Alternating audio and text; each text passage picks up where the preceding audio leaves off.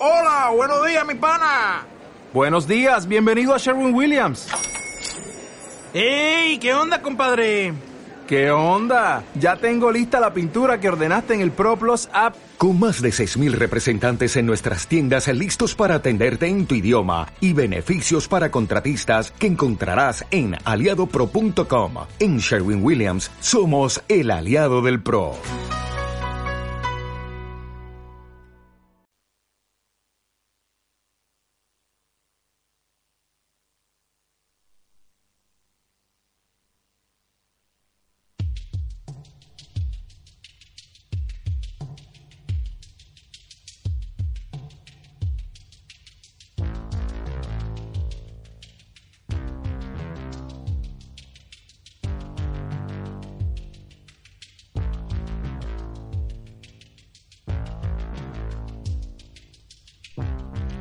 Finalmente volvemos a hacer el podcast después de mucho tiempo.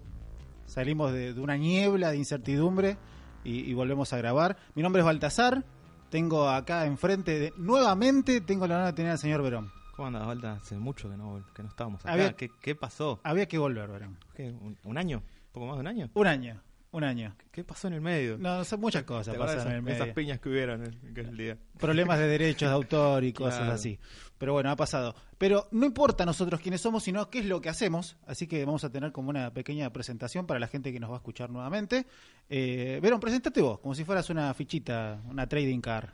Ah, como que si dijera fuerza, velocidad y esas cosas, Claro. que no las tengo. No las tenés. no tengo fuerza, no tengo velocidad. No importa, ¿qué sos? Tengo mucha información. Tenés información. Tengo mucha información y voy a manejar información todo el tiempo de acá en adelante, supongo. Así que nada, investigo, soy un investigador constante de lo que pasa en el cine, Ah, muy bien, eso me gusta. Autodidacta, sobre todo. sobre todo. Pero bueno, también tenés título, lo puedes decir tranquilamente. ¿Lo puedo decir? Sí, lo puedes decir. No, me da un poquito de vergüenza a esta altura. No, decir que tengo un título de periodista es como, ay, qué feo. Bueno, es algo. Pobre, que pudiste haber hecho algo mejor con tu vida. Bueno, eh, periodista, ¿qué más? ¿Qué más sos, Verón? Soy, soy un poco de todo, soy un apasionado de lo que me gusta. Ok. Así que, no, vamos, vamos por ese lado. Vamos a decir que soy alguien al que le gusta ver películas, ver series, ver, ver cine. Me gusta ir al cine. Creo que a todo el mundo le gusta ir al cine. A todos nos gusta ir al cine. Por eso estamos acá y por eso estamos escuchando el podcast de, de Cinema Parásito, que eh, en esta ocasión eh, hay trillones de podcasts de cine, vamos a ser sinceros, ¿o no? Demasiados. Hay demasiado ya. Eh, ¿Te acordás allá cuando arrancamos lejos en el tiempo? No había. no había, no había. Ahora sí hay un montón, hay secciones, todo, que obviamente estamos eh, contentos de que haya toda esa Sí. proliferación de, de material cinéfilo, pero nosotros nos vamos a enfocar en temas muy puntuales, eh, cosas que se ven atrás de, de bambalinas del cine, que eh, quizás valga la pena eh, remarcar y descubrir sobre todo, ¿no es cierto? Sí, vamos a ir a buscar cosas que, que nos guste, que, se- que queremos que se vean. No vamos a salir con la clásica de eh, esta semana se estrenó tal cosa, vamos a hablar solo de esta cosa. Eh, no, no, no, no, va por ese lado. No vamos a decir, uy, qué, qué buena están los Vengadores. Vamos a hablar qué pasó en las ocho Vengadores anteriores. No, vamos a tratar de ir un poquito más allá. Vamos a investigar un poco, vamos a hacer un trabajo muy profundo acá sobre el cine. Y como es un podcast, lo vas a poder escuchar en cualquier momento, en cualquier lugar, eh, el tiempo que quieras, lo podés cortar, lo podés eh, retomar, eh, lo puedes hacer cuando vos quieras. Es lo bueno que tiene el podcast de que es atemporal. Ah, así que nada, en este momento nosotros estamos tomando un té, pero podría haber sido una cerveza, podría haber sido otra cosa. Así que es lo mismo para la gente que, que nos va a escuchar. Podrían estar desayunando en este momento, están viajando en el colectivo y dicen, ah, tengo ganas de escuchar esto. Lo que sea, lo que sea, pero la idea es que nos escuchen y sobre todo lo que siempre decimos en Cinema Parásito, anotá en, en materiales, si tienes una libretita o en el celular, blog de notas, eh, que también va a haber recomendaciones y va a haber cosas para liquear para que después busques y, y nada, te, te pongas un poco en tema de, de lo que vamos a hablar. ¿Podemos hacer de esto nuestra recomendación diaria? Que se lleven siempre una- un cuaderno o algo para tener para anotar por cualquier cosa. No Sí. sabes qué te puede pasar en un viaje. Siempre sirve, no solamente para el podcast, sino para la vida. Sí, no, yo tengo una mochila y que tengo un cuaderno. Puede estar vacío o no. ¿O tengo no? un cuaderno. Tenés un cuaderno. Un cuaderno, una lapicera por las dudas. Muy bien, está bien. Eh, yo me presento, mi nombre es Baltasar, eh, soy eh, casi productor de radio, casi guionista, casi muchas cosas, pero bueno, Casi eh, ser humano. casi ser humano, casi ser humano, pero bueno, sí, obviamente también me gusta el cine, me gustan los libros, la- la- todo, le- le- los cómics, la, la cultura pop, como se dice ahora, y nada, no me gusta el término nerd, eso también lo, lo puedo decir. En un momento estaba como muy abrazado eso, ahora ya me- no me cierra mucho, creo que ha evolucionado eso. Creo que lo arruinaron. Lo arruinaron, ¿no es cierto? Sí, la gente lo arruinó. De Big Bang Theory lo arruinó. Sí, también puede ser que lo haya arruinado. Pero yo creo que, va mucho más allá de eso, que es como una lectura simplista decir que todo lo que haces es nerd, como decir que todo el que juega, no sé, a la PlayStation es eh, un geek, eh, o un nerd, y me parece que va muchísimo más allá. Así que, que nada, la idea es que con esto también eh, se puedan abrir un poquito más de horizontes y se abran un poco más las mentes para ver que hay otras cosas que no solamente el cine eh, normal, el cine comercial que ves en cualquier lugar, sino que hay algo más, pero nada, hay que buscarlo. La gente es media vaga con eso, ¿no es cierto? Sí, a veces está bueno abstraerse de la realidad. Y eso me parece que es algo que queremos demostrar también. Eh, no, no, no justamente porque te guste algo vas a ser un fanático de nada, ¿no? Está bueno también despejarte un rato. O sea, querer salir un poco de todo y sin que te puedan mirar- sin que te tengan que mirar de costado por eso. Sí, eso está bueno. Así que nada, por eso hoy vamos a vamos a arrancar con el, el primer episodio de una nueva temporada. ¿Qué temporada es, Verón? No sé, las seis. Temporada, creo que es la temporada 7. Seis, siete, sí. Temporada 7. Tengo un problema con eso. Ya cambiaron los guionistas, siguen los mismos actores, no hay plot twist, no hay nada, no hay actores nuevos, no hay ningún puchi. No, desde las 5 viene siendo, eh, ya tendría que haber terminado eso. Sí, no, no, no, no, seguimos acá, seguimos a- al pie del cañón. Y hoy vamos a arrancar, vamos a hablar de una productora de cine. Y decís, eh, pero a mí no me interesan las productoras de cine. Y acá vas a ver por qué es interesante y por qué es atractivo que una productora de cine eh, cree tanto material. No le das pelota por lo general a las productoras de cine. No, es más, suele ser la que te aparece cuando estás esperando que empiece la película. Aparece el nombre ahí, bueno, dale, no me interesa tu nombre. No me interesa para nada. Pero acá en estas películas vamos a hablar de Blumhouse. Blumhouse es una productora a priori de terror, de bajo presupuesto, que nada, la, intro para los que no, no se ubican es como un rincón oscuro y hay como un como una luz y dice Blumhouse. Sí, pasa una anita caminando, depende también cuál película te toque. Claro. En las, en las más viejas apareció una anita caminando con un oso arrastrándolo por el piso y el fondo, todo un fondo verde medio brillante, medio neón. Y en otro aparece Anabel también, ¿no es cierto? También, Aparece la muñequita. Pero bueno, eh, hay muchas películas que están englobadas en eh, Blumhouse, pero bueno, el creador de esta productora eh, ha sido una persona, obviamente, Sí, claro, como... no un ente, ningún monstruo, que nada, ha, Nació de la nada y apareció la ha productora cre- ahí. ha creado algo muy interesante que es, ah, más allá de ser una productora de cine, ha creado un esquema de trabajo, ¿no es cierto? Y un esquema de finanzas también. Pero bueno, eh, ¿qui- ¿quién es el creador de Blumhouse? Eh, bueno, claro, todo esto es Jason Bloom. Eh, Jason Bloom es una persona que empezó siendo un productor ejecutivo en distintas distintas eh, personas. Trabajó con los hermanos Weinstein. Eh, no sé si los podemos nombrar todavía. Se puede nombrar a los Ah, Weinstein, ah, sí, sí, sí, se ahora Este- sí se puede, sí. Eh, empezó trabajando con los hermanos Weinstein. También eh, arrancó haciendo una película con Noah Baumbach, el director de Frances Ha, marido, marido de, no siquiera, no sé si el marido de la pareja de Greta Gerwig. Sí, empezó haciendo una película con él, le financió el guion, le, le tuvo que mandar una carta a Steve Martin para que pueda ayudarlo con, con la financiación de esa película, lo consiguió. Arrancaron por ahí, después habló con el, el escritor de The Reader, la película esa que tenía Kate Winslet, que no sabía leer y estaba acusada de delitos en, en el nacimiento del nazismo. sí. Ah, le vamos a recordar a la gente que por lo general en Hollywood hasta hace poco se seguía eh, utilizando el método de la carta de recomendación, ahora que parece un, algo totalmente antiguo o viejo, se seguía usando la cartita de, ah, pero yo vengo de parte de Steve Martin. Sí, y este esto no fue hace tanto, ¿eh? fue hace 12 años atrás, en 2005, Ah, 13 años atrás. 13 años atrás, ¿no? estoy estoy no mal es- con los años, pero bueno. No es tanto. Eh, bueno, con- con- convenció al escritor de, Reader que quería hacer una adaptación de la película y le dijo, che, yo trabajo con Harvey Weinstein. Si vos no me, la- vos no me dejás que hagan la película, no me va a dejar volver a trabajar. Le di un poquito de lástima y, le, y acá el señor le dijo, bueno, está bien, hace la adaptación de la película, tardaron unos 6, 7 años en hacerla igual, pero bueno, tuvo, tuvo la... Tuvo, fue, fue pillo, vamos a decirlo así, fue pillo. Fue pillo. Eh, después empezó, eh, por otro lado, a hacer lo que fue lo que es Blumhouse. Ya, ya empezó a nacer. Blumhouse nació en el 2000, pero se empezó a formar como productora en el 2007, a hacer sus primeros trabajos, que fue con eh, Actividad Paranormal, una película bastante barata. Fue bastante barata, salió 15 mil dólares, que vamos, en, en lo que es un presupuesto de Hollywood no es absolutamente nada. Eh, No, no, anda a decir a alguien, voy a hacer una película con, esto, con este presupuesto y te van a decir, sí, dale. Bueno, acá me, acá me detengo en la actividad paranormal, que eh, después del proyecto Blair Witch, eh, en el under del cine de terror, no había pegado absolutamente nada, ya había pasado un poco el Slayer, el Slayer, Slayer como quieran Slayer. llamarlo, depende de lo criollo que sea. El slasher Scream. El Slasher Scream, eh, sé lo que hicieron el verano pasado, fue lo, lo- lo noventoso. Y después lo que en el, en el año 2000, a partir del año 2000, empezó otra vez eh, el tema del metraje encontrado y Actividad Paranormal fue una sorpresa porque era una película que vos la mirabas y sabías que era muy barata, como se había filmado, eh, era más que obvio. Y eh, nada, supuestamente el final de Actividad Paranormal, los que no la vieron, véanla la película. Eh, Además, podemos decir el final, pero tiene cinco finales, seis finales. Sí, No después, después No en los drama. DVDs, cuando se vendían DVDs, ahora se venden Blu-ray. ¿Se venden Blu-ray ahora? No sé, eso se, se busca por internet No y te lo sabe. mandan en un mail. Está, están todos los finales alternativos. Supuestamente el final fue sugerido por Steven Spielberg, que les dijo, che, hagan este final que es un poquitito más, eh, más ganchero para lo que viene. En realidad Spielberg le dijo, hagan este final para que después puedan seguir robando con miles de películas, que fue lo que hicieron, ¿no? Sí, pero vamos a llegar a enseguida a este punto. Vamos a arrancar con Actividad Paranormal, que arrancó con 15 mil dólares y recaudó 193 millones. Fue un éxito. Sí, no, no, se, claramente. no se puede negar que fue un éxito. Eh, Actividad Paranormal después siguió haciéndose cinco veces más. Salieron dos, tres, cuatro y los marcados.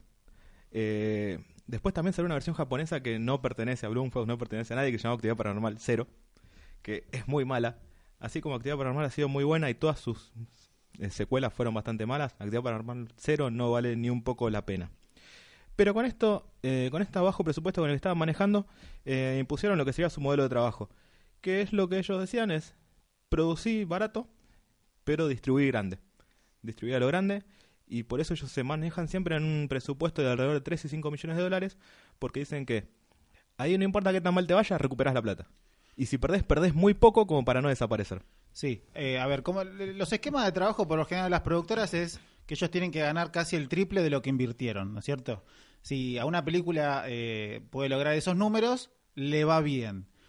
A ver, que el, el tema del bajo presupuesto es que, bueno, vos podés invertir ese dinero y nada, la película es una cagada, sí, posiblemente la película sea una cagada, pero lo que importa es recaudar dinero, eh, no son eh, gente que quiere donar dinero a beneficencia, gente No, que no. quiere hacer un negocio, claramente, y nada, su estrategia es esa. Eh, Igual cuando ya arrancás con un boom tan masivo es como... Fue un boom actividad paranormal. Sí, lo fue. Eh, te digo, recaudó...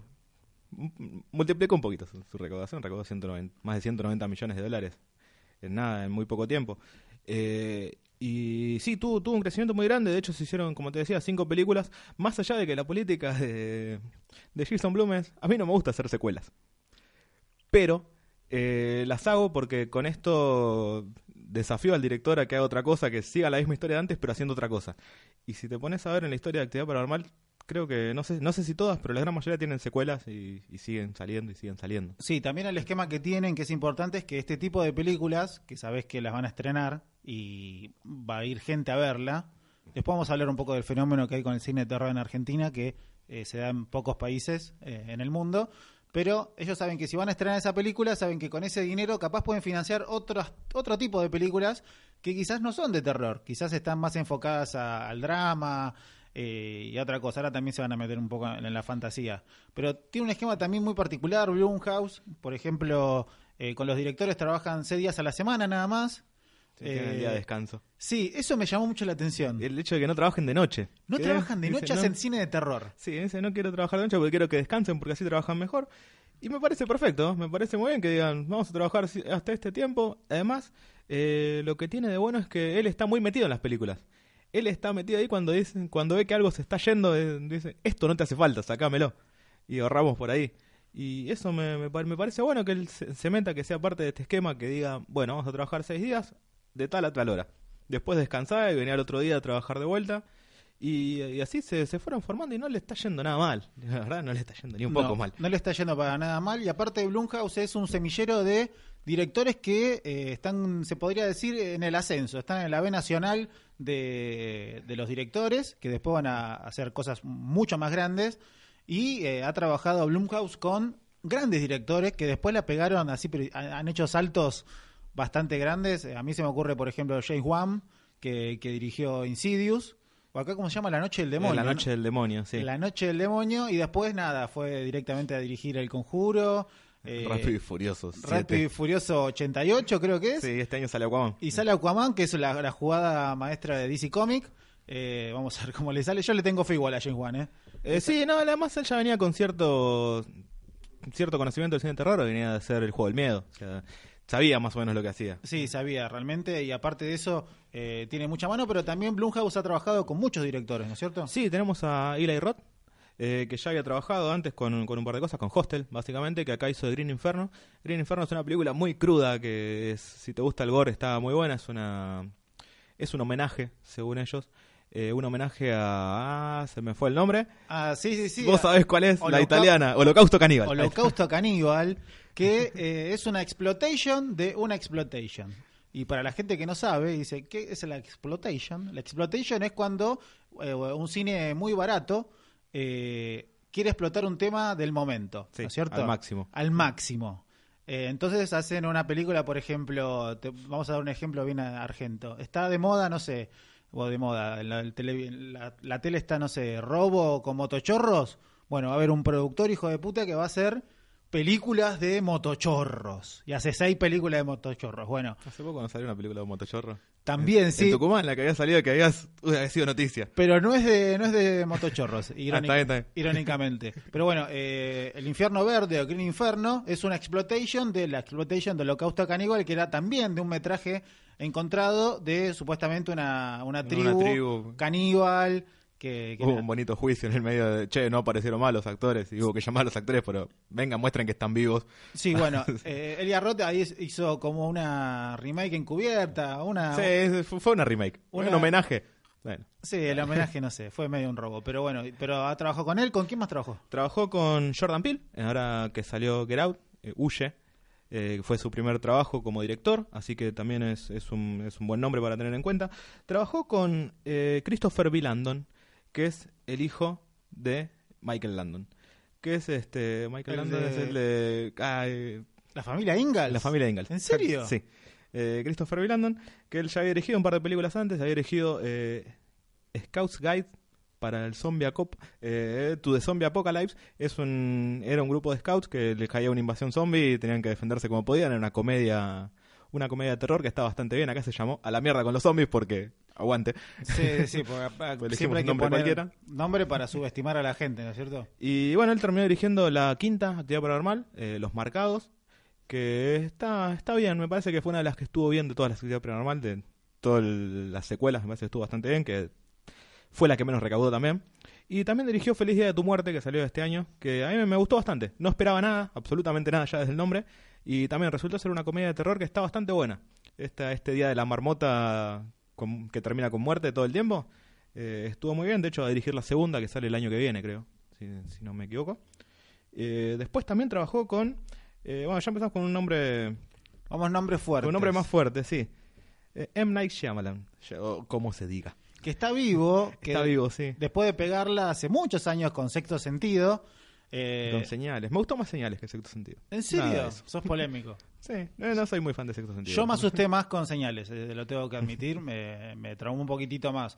Pero lo, lo que hizo realmente, eh, después de eso, que la- creo que igual a mí me gusta más el protegido de él. ¿eh? Sí, a mí también. Me El parece que es Protegido la, me la parece mejor que de es- las que sacó. Mejor y es una de las mejores de superhéroes. Después para tuvo mí. un bache de 10 años en los que hizo una porquería tras de otra. Sí, después tuvo, hizo agua y nada, volvió con Blumhouse. Claro, volvió con Willumhouse para hacer eh, Los Huéspedes.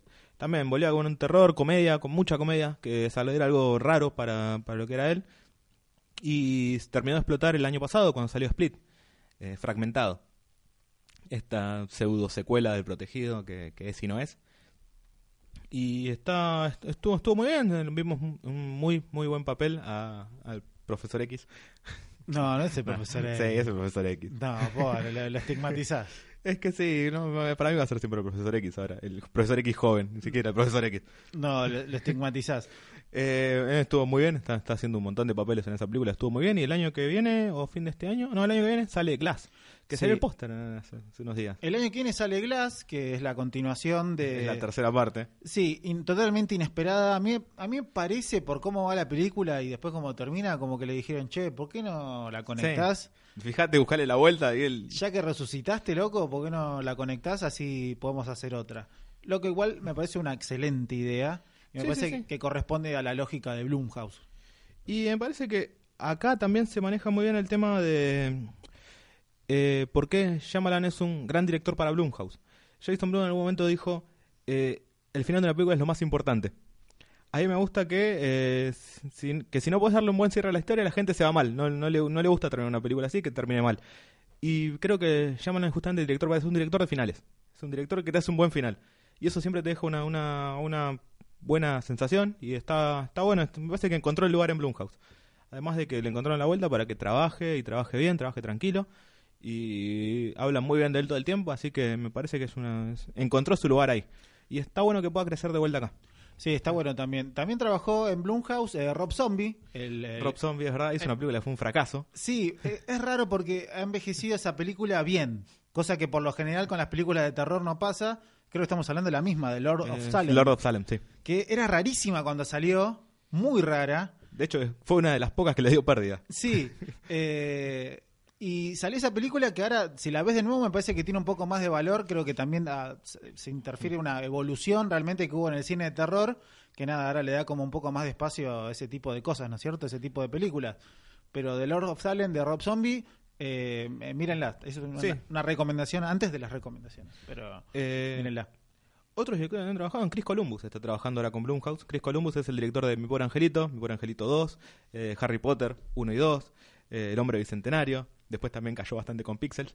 Pero está haciendo ahora una adaptación de Five Nights at Freddy's, que es una es un videojuego que está que está muy bueno, que te da bastante miedo si lo Es, juegas de es noche. el videojuego donde están todos los nenes chiquitos con esos monstruitos que son como ositos de peluche Sí, de- ese mismo. demoníaco. Decís, ¿cómo carajo le gusta eso a los nenes? No le entendés por más de que uno sea muy abierto. eh, No, no, pero es, es muy atractivo el juego una vez que lo arrancás y creo que ya van por el quinto, sexta versión y me parece una algo excelente para hacer una adaptación. Y también se está viniendo una nueva adaptación de Halloween que ya contó con, con todos los avales necesarios para decir sí, háganla. Eh, la va a dirigir David Gordon Green, que es el director de Pineapple Express. No sé si te acuerdas de esta película que tenía Jane Franco y... Sí, que acá seguro es con dos locos fumados. Una, Sí, cosa, algo así, sí. una cosa así, sí. me que también se me hizo extraño este paso de este director que pasó del, del drama eh, con All the Real Girls, una película que tenía Soy de Chanel.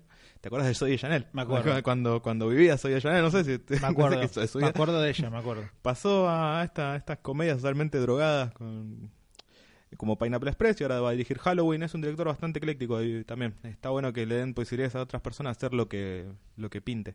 Los que no vieron Halloween, les recomiendo que, que vean Sí, Halloween. Halloween excelente. Obviamente, la- lo destacado de esta nueva película de Halloween es que va a ser la continuación de la primera. Sí, son los mismos actores mucho más viejos. ignorando la Halloween 2, Halloween 3 y todas las Halloween que vinieron después, o sea, las ignoran.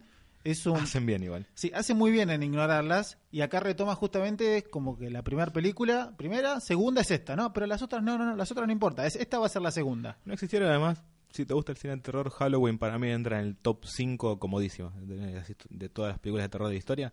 El concepto es, genial, eh, la dirección, bueno, es Carpenter, no se puede pedir nada más que esto. Y me parece que es excelente todo lo que tiene para hacer por ahí atrás. Eh, también lo que tiene eh, el año que viene, que va a estrenar Blumhouse, que por eso yo había dicho que también se está abriendo un poco más a la fantasía y también se está contagiando un poco de eh, el virus de- del cine superheroico, eh, una remake, un reinicio, un reboot, un, las dos cosas que, que ahora se usa mucho, de Spawn, Sí, la película, cierto. el cómic de McFarlane, eh, McFarlane, ¿no? Todd Sí. McFarlane, sí. Ese mismo. Eh, que bueno, se había hecho conocido por dibujar la parte más ágil de, de Spider-Man en Marvel y después hizo Spawn, que van a hacer una película, obviamente también de bajo presupuesto, y eh, va a ser como el inicio que van a tener con eh, los cómics. Igual se diferencia bastante de lo que es eh, Blumhouse con el tema de las películas. Eh, bueno, Actividad Paranormal fue el primer hit que tuvo, Sí. y después tuvieron como un segundo hit con eh, La Purga. La Purga, sí. Eh, dijimos que íbamos a hablar de películas que están saliendo, pero bueno, está saliendo La Purga. No, igual está saliendo mucho de la purga. Sí, sí, está Más allá de la película, porque va a salir también la serie. Va a salir la serie y no me sorprendería que salga un cómic, porque sabemos que Blumhouse también tiene una, una- una rama editorial que también publica cuentos de terror de varios de los directores que trabajan con ellos. Eh, sí, salió La Purga, eh, que salió en el 2013. La primera acá fue La Noche de la Expiación, que eso ya arruinó todos los títulos de las siguientes películas que van a salir acá. Claro, eh, vamos a también hacer una aclaración muy importante acá en Argentina, las distribuidoras, eh, que obviamente están distribuyendo las películas en los cines, por lo general toman de tontos a los espectadores, sobre todo a los espectadores que van y abonan su entrada al cine de terror, y el título se lo hacen muy obvio. Si le ponían la purga, capaz había gente que no lo iba a entender. Te dejaba una idea igual de qué podía pasar. Sí, pero ya la noche de la expiación es como que eh, tiene un poco más de violencia. Mínimo ya sabes que es de noche. Sí, sí, sí. Entonces ya agrega un poco de oscuridad. Pero a la purga acá en Argentina le, le fue excelentemente bien. Y nada, vos veías que era un producto que era barato, pero acá me parece que es lo que caracteriza también a Blumhouse, que es el tema de la originalidad. Sí, además le- la purga le fue muy bien porque era una idea que estaba buena, que fueron, es, bueno, la idea es esta, son 12 horas en las que no existen leyes, podés hacer lo que quieras, excepto para algunas personas que tienen un- inmunidad diplomática. Bueno, es algo normal, que generalmente se, lo lo que se decía que se buscaba era que la gente se descargue durante ese día y estén tranquilos el resto del año, aunque en realidad lo que se buscaba era que eh, muera mucha gente para acomodar la economía un poquito.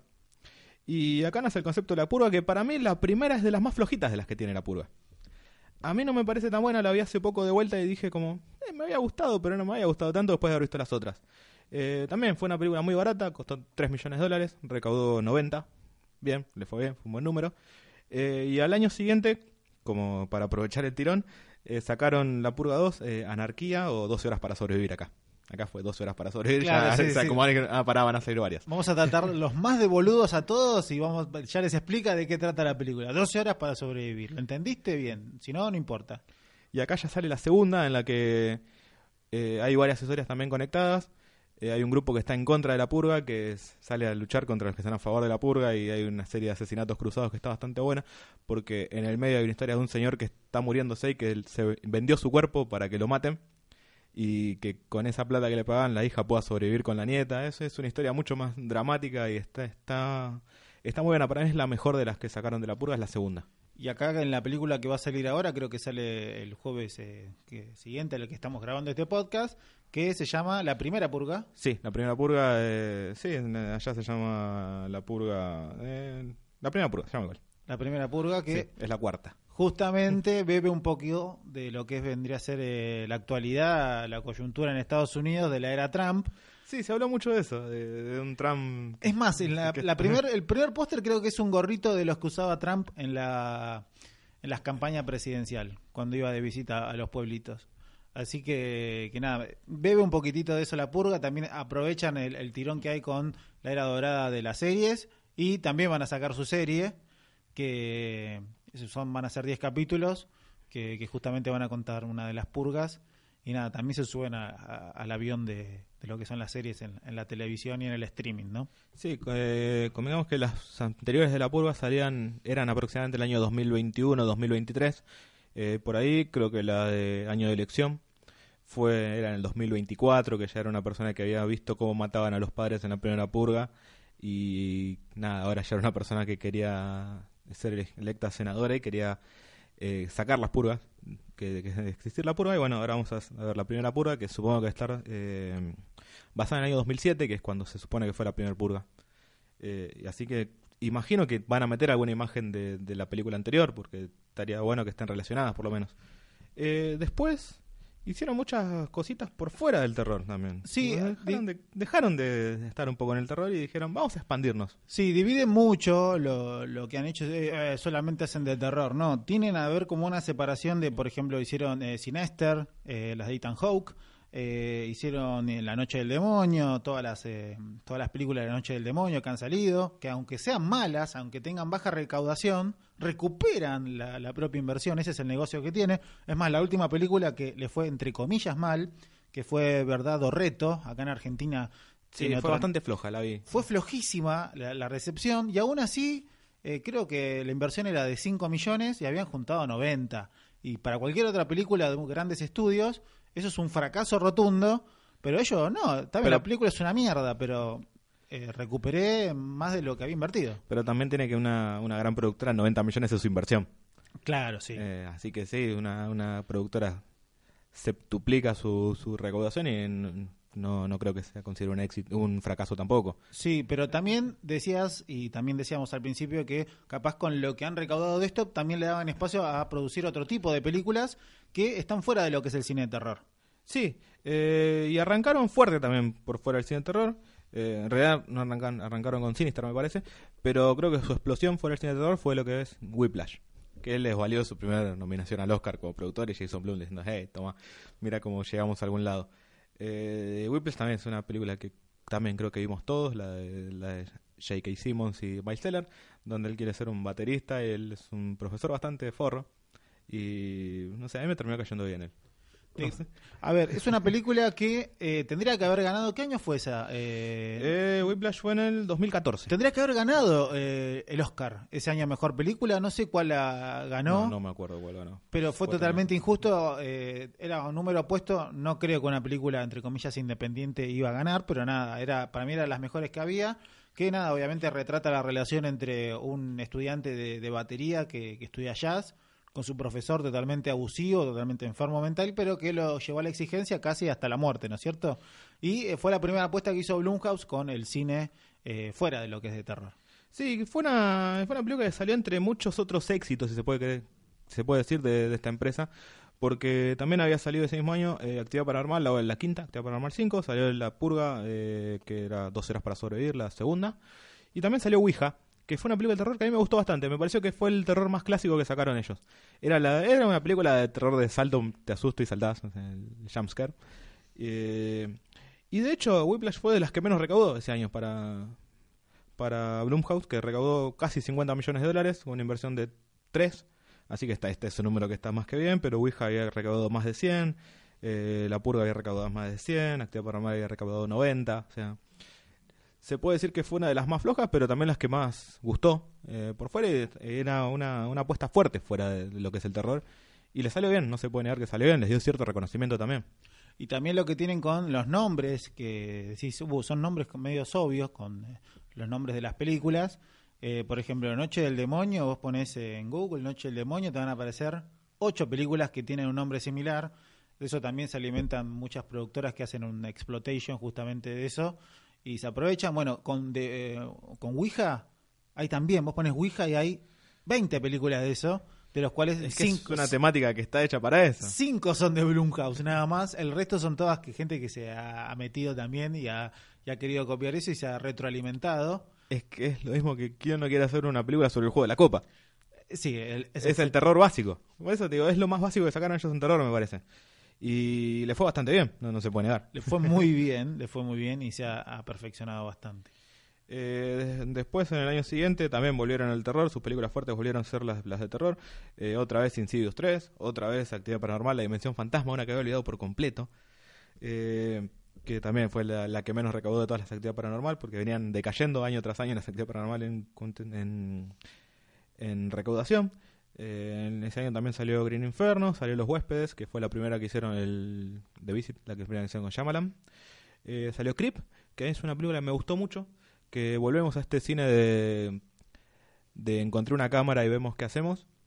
Eh, en este caso es, es un director al que contratan de una casa alejada. Es- él es, hace películas, hace videos. Lo llaman para hacer un video. Le dicen, pero tenés que venir a esta casa en el medio de la nada a filmar a este tipo.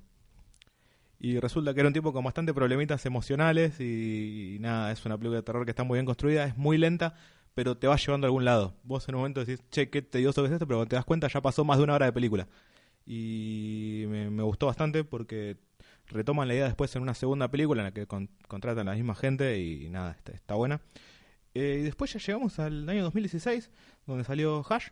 Hash es una película que también me gustó mucho, de, en la que hay una chica sordomuda, una escritora sordomuda que queda trabajando también, se va a una casa en el medio de la nada a trabajar. ¿No, es la remake de una película uruguaya de terror? Creo que sí, ¿eh? Probablemente, sí. Puede ser, porque es una, es una trama que yo ya conocía, pero no me acordaba de haber visto la película. Sí, me parece Sí, que es, eh. este, corresponde a una película uruguaya que nada, le compraron los derechos y, y me parece que lo hicieron. eh, obviamente aplicando el esquema de Blumhouse de eh, pago baratito, recaudo mucho. Sí, además es una película que me, me gustó mucho y es una película que, si no me equivoco, salió directamente en Netflix. Porque ellos también tienen un tema, que dicen que cuando saben que una película no va a recaudar, ellos, te digo, te- cuando te dije al principio, tenían un presupuesto entre 3 y 5 millones porque saben que van a recaudar lo suficiente como para recuperar o no. Cuando saben que no van a recaudar tanto, dicen, bueno, vamos a otros lados. Ah, Vamos a, la vendemos a Netflix, la vendemos a algún canal de cable, la vendemos a alguien que me aseguren por lo menos recuperar algo de la inversión. Y creo que esto fue lo que hicieron con Hash, porque me parece que es una película que aparece como original de Netflix, pero no. Eh, Eso, ta- también lo decimos. Netflix a veces tira original de Netflix y no es no, original. no, y no. Netflix la compra y nada, después obviamente la pasa. Bueno, este, este año fue un año en el que vendieron mucho terror, pues fue, de hecho, fue también salió la tercera de la purga, salió la segunda de Ouija, y en el 2017 ya empezaron a alejarse un poquito, porque salió Split. Y ahí se rompió todo. Split igual es una mezcla, me parece. Sí, probablemente, pero es en la que rompió todo. Es la que es la película que más recaudación le dio a Blumhouse en toda su historia. Ah, bueno, ¿cuánto juntó? Eh, 278 millones de dólares. Ah, tranqui. Con una, con una y fue una de las pocas que gastaron más de 5, porque dicen cuando sabemos que va a ser un boom gastamos más de 5, gastaron 9 millones de dólares. O sea, fue una recaudación muy buena. Eh, después ese mismo año también salió Get Out, que es eh, Huye, Huye. La de Jordan Peele, que también tuvo más de 250 millones de dólares. Que Una- casi gana el Oscar, podemos casi decir. gana el Oscar, sí, para mí sí. O es nuestras ganas de que gane Para mí se lo merecía. un una poquito. película de terror suspenso. Para mí un poquito se lo merecía. ¿eh? Cosa que explotaría el mundo si pasa eso en algún momento, pero, pero no. Es que no sé si cuenta como de terror del todo, no sé muy bien cómo catalogarla. Es, eh, creo que es una película de terror político. ¿Se puede Sí. decir así? Sí, sí, ¿Existe ese sí. género lo inventamos nosotros? A partir de ahora existe. Existe este género. Bueno, Así que vamos a hacer un especial de terror político en algún momento. Puede ser, sí. Y bueno, y ese año también salió, eh, como te decía, otra película de terror, pero con comedia, como fue Feliz Día de tu Muerte, Happy Death Day. Un Era- año fuerte. Sí, un año bastante fuerte. Ahora lo que está haciendo Blumhouse, lo- de lo que viene, de lo que van a hacer, han firmado, bueno, decís, ellos son las productoras, pero ¿quién distribuye las películas? Bueno, ellos firmaron con eh, una, una distribuidora eh, que durante toda la historia se ha caracterizado por el cine de terror, como es la Universal, Sí. la del mundito al principio sí, de las Universal películas. Pictures, la, la que conocemos todos, la, vi- la vimos en algún momento. la que tiene los derechos de la mayoría de los monstruos de la cultura popular y tiene un contrato de 10 años para que todas las películas eh, de ese género estén producidas por Blumhouse en ese mismo sistema y han firmado contrato hace poco con Facebook porque Facebook no se quiere quedar afuera al igual que YouTube de lo que es el streaming y Facebook va a inaugurar el Facebook eh, Watch el Facebook Watch que es para que vos veas eh, desde Facebook las películas Deberíamos buscarle un nombre menos complicado. Sí, qué sé yo, no sé, Facebook, la idea es que dentro de poco Facebook va a haber aplicaciones que dentro de, de la aplicación que vos tengas que pagar y una de esas es de cine, vos pagás como si fuera Netflix y vas a poder ver desde tu Facebook, vas a poder ver una película de la que vos quieras. Algo así como lo que es ahora YouTube Red, Correcto. que Y tiene una sola cosa, pero bueno. Eh, Cobra Kai tiene. Cobra. Kai tiene. No, Cobra- no- no vi otra cosa que sea YouTube Red, pero bueno. Bueno, pero también está ahora lo del tema de que también la música, YouTube también va a empezar a hacer música como Spotify, a subir de esa forma. Y la primera serie que van a sacar va a ser eh, Sacred Lies, que vendría a ser eh, eh, mentiras eh, sacrilégicas, una cosa así, que la va a dirigir Ethan Hawke. Él, eh, la, la estrella se podría decir de Es Blumhouse. otro de los que tiene buena relación con ellos. Claramente, porque nada. también hay que hablar de los actores que hace mucho no querían hacer películas de terror porque decían como que bajaba su nivel de, de currículum. Sí, fueron cayendo, ¿no? De uno. fueron cayendo. Hawke, que estaba también, a ver, en un momento, no en la cúspide de su carrera, estaba ahí en el ¿Tuvo medio. algún momento una cúspide en su carrera, Tan Hawk? Sí, sí, sí. A mí me parece que sí, ¿qué no? ¿En qué momento? Y a mí me parece que eh, no está en Generación X. Es un poco vieja, ¿no? Generación X. Pero cuenta, bueno, Eh, antes del amanecer, después del amanecer. ¿Todo eso no, o no? ¿No era conocido? Sí, pero no sé si fue una cúspide de su carrera. ¿no? Bueno, Ethan Hawke eh, protagoniza Sinester. es el de día de entrenamiento, ¿no? El de día de entrenamiento, correcto. Este, el, esa que, podría ser su cúspide. el que no es negro. Sí, el vamos, otro. Vamos a decirlo Sí, así. creo Eh, y nada, él, él fue el que apostó y participó ahí. Justamente hizo que, que nada, la película también le vaya bien porque había una- un personaje medianamente conocido. Y nada, por eso eh, ahora va a dirigir una serie porque nada, ha tenido buenas migas con, con la gente de Blumhouse. Así que, que nada, tienen varias cosas. Bien, sí, y ahí no solo no se quieren quedar afuera de absolutamente nada, porque en el 2021 va a ser una película que están haciendo con DreamWorks, Ah, bien ahí. que es eh, Spooky Jack, que es, es una especie de comedia de terror infantil, se- eh, donde van a tomar varios monstruos de la literatura popular, como el... ¿Cómo se eh, Jack es el que tiene la cabeza de, de calabaza. Como los hermanos Grimm. Algo así. Ah, ok. Eh, donde van a tomar a varios, varios monstruos y van, a, y van a mostrarles en su vida cotidiana. Van a un chico va a buscar abajo de la cama, va a caer en el mundo de los monstruos y va a ver cómo viven cuando no son monstruos que asustan chicos. Ah, bien ahí. Eh, tiene, tiene buena pinta, por lo menos. Sí, está bueno todos los proyectos que tienen. Hay un proyecto también relacionado a hacer películas solamente japonesas de terror. Un género que es el, el G-Terror. Un género que en algún momento quiero tratar. ¿Querés tratar? Puede ser que lo, ahora lo, vamos- lo nombramos acá nada más por ahora. lo- lo tenemos en, en la lista de pendientes. Del terror japonés, un terror japonés que solamente va a ser producido por gente eh, japonesa, nada más. Y eso también el esquema se va a aplicar lo mismo, de 5 a 9 millones que va a invertir Blumhouse. Y, y nada, se van a dedicar un poco a eso. Eh, Blumhouse también rechazó, eh, el único hit de terror que ha rechazado Blumhouse fue eh, Un lugar silencioso, eh, A Quiet Place, que capaz es uno de los éxitos de terror de este año. Floja igual. Eh, ¿En qué sentido? No me gustó. ni ¿No te gustó? No, A mí me encantó. A mí me pareció bastante floja. Mir- mirá qué diferentes que somos con los gustos. Sí, sí. sí. Pero a mí me encantó la película. Pero bueno, ¿a vos no te gustó? ¿Por qué no te gustó? No sé, se me hizo como demasiado conveniente todo por momentos. Pero nada. Eh, por ahí la tengo que ver de vuelta. No, no me gustó. Mirá, mirala de vuelta. Sí, Mirala de la, vuelta. la- la voy a ver otra vez. Mirala de vuelta. Yo te, te recomendaría que la hagas. Así que, que nada, hay varias películas de Blumhouse para ver. Eh, espero que las puedan haber anotado, si no lo escuchen de nuevo. Pero eh, para Sí, nombramos y nombramos y salieron un montón, ¿eh? Y Sí, eso que no, nombramos nada. Tienen 60 películas más o menos. y- Sí, eh, sa- no, no, fue un paneo general, más o menos de lo que son las, las películas de Blumhouse, para que las veas y le des un poco de una chance y que no es solamente de terror, sino ya nombramos a Get Out y a Whiplash. Así que, que nada, pero Y no recomendaciones puede ser de Blumhouse. Amityville, no la vean. no la vean. Martyrs, no la vean. Vean la de Paul Logier, la, la original. No vean la, la adaptación. Nada más. Dos películas que no. Perfecto. Ahora lo que vamos a hacer, vamos a ir con eh, las recomendaciones. Vamos a recomendar cada uno de nosotros una película eh, de Blumhouse, puede ser, Dale. para, para que veas y decís, bueno, este es un paneo general de lo que vendría a ser Blumhouse y todo el concepto. ¿Cuál recomendas, querido Verán? Eh, voy a recomendar la que nombré recién, Hash. Eh, Hash me parece una película que está muy, muy bien tratada. Eh, es una película en la que vas a ver eh, la desesperación de una persona que no puede comunicarse, porque como te dije, es una escritora sordomuda que se va a vivir al medio de la nada porque necesita terminar de escribir su libro. Eh, al principio nomás matan a la vecina, ella no se entera porque la pasa fuera de la casa y, ella no está mirando para afuera. Después empieza a ver imágenes en las que está hay una persona dentro de su casa que le está que la está hostigando todo el tiempo y cuando quiere pedir ayuda se encuentra con que le cortaron todo tipo de, comunicación no tiene no tiene internet no tiene luz no tiene nada no puede gritar no puede escuchar eh, y nada va sintiendo todo el tiempo la asfixia que va sintiendo ella porque decís no puede hacer nada y si se quiere ir no tiene dónde no tiene un vehículo no tiene nada y nada está está a mí me gustó mucho cómo lo fueron tratando Buenísimo. Eh, mi recomendación va a ser para que vean y le den una chance.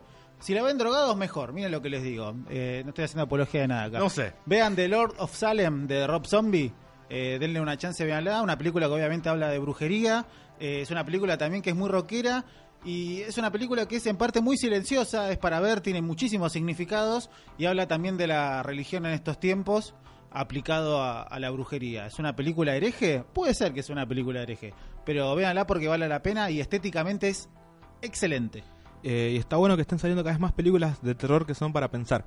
Ya no sale más la película de terror, sí, bueno, sí, sí salen, que, que son las que te asustan y ya. Están saliendo muchas para pensar y está bueno que siga pasando eso y que sigan saliendo y que haya nuevas películas porque también hay que de- desmitificar un poco esto de que el cine de terror es solamente para ver y ya es algo pasajero. No, está bueno que, que haya algo más atrás de la película de terror. Y viene pasando últimamente. Pasó con el, El Ritual, es una película que está muy buena. Pasó con La Bruja, que me pareció que es muy buena. Eh, pasó ahora con Hereditary, también me parece que es muy buena. El legado del mal acá. El legado del mal, no me salía el nombre. Malísimo. Pero bueno, denle, denle una chance al cine de terror que no es solamente cine de miedo, así que, que es lo importante. Y también busquen el terror viejo. También. Hay mucho en el terror viejo que está muy bueno. Busquen en los 60, los 70, los 80. Eh, los 80 por ahí podríamos encontrar uno de sus picos entre finales de 70 medio de los 80. Y para mí el Slasher también está bueno. No sé, a mí el Slasher me gusta. En algún momento vamos a hablar del Slayer también. Eh, nos pueden seguir en Cinema Parásito por Instagram. Cinema Parásito Podcast. Cinema Parásito Podcast. Nos pueden seguir, hacemos recomendaciones ahí también. Y nada, después eh, vamos a subir, ahí van a tener el link para escuchar directamente el podcast cuando ustedes quieran, bajárselo y listo. Así Y que vamos nada, a ir vendiendo las otras redes, vamos a ir, vamos a ir moviéndonos. Va, va- va a estar bueno como nos vamos a manejar a partir de ahora. Correcto, sí, sí, sí. Contratamos un community manager. Mi nombre es Baltasar, eh, tengo acá al frente al señor Verón, así que ha sido un gusto. Y bueno, nos escuchamos en cualquier momento. Sí, nos vamos despidiendo por unos días. Por unos días, no sabemos cuánto. Dale, chao.